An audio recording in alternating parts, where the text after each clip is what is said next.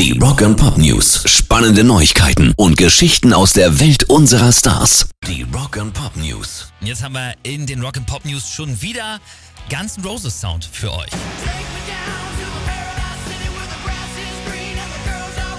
Die Gerüchte, dass Slash und Co. ja demnächst ein neues Album rausbringen, die halten sich schon eine ganze Weile. Wir sprechen jetzt aber über das neue Album von Gunners Bassist und Gründungsmitglied Duff McKagan. Gestern hat Duff schon die nächste Single aus seinem kommenden Album gedroppt. Die heißt I Saw, I Saw God on 10th Street. God was up on 10th Street. I know it's him for sure. He held his nose and curled his toes. He spat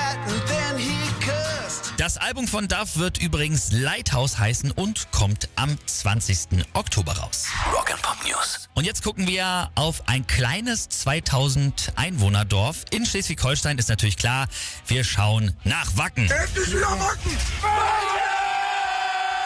Gestern wurde hier der legendäre Stählerne Bullenschädel aufgehängt und wir wissen ja auch, was das heißt. Endlich wieder Wacken Open Air.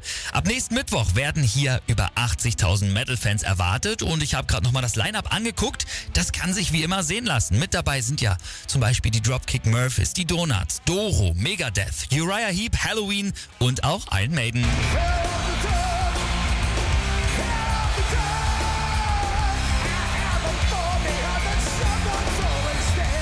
Übers Wacken gibt's natürlich dann besonders in der nächsten Woche noch jede Menge Infos bei uns im Programm und Berichterstattungen.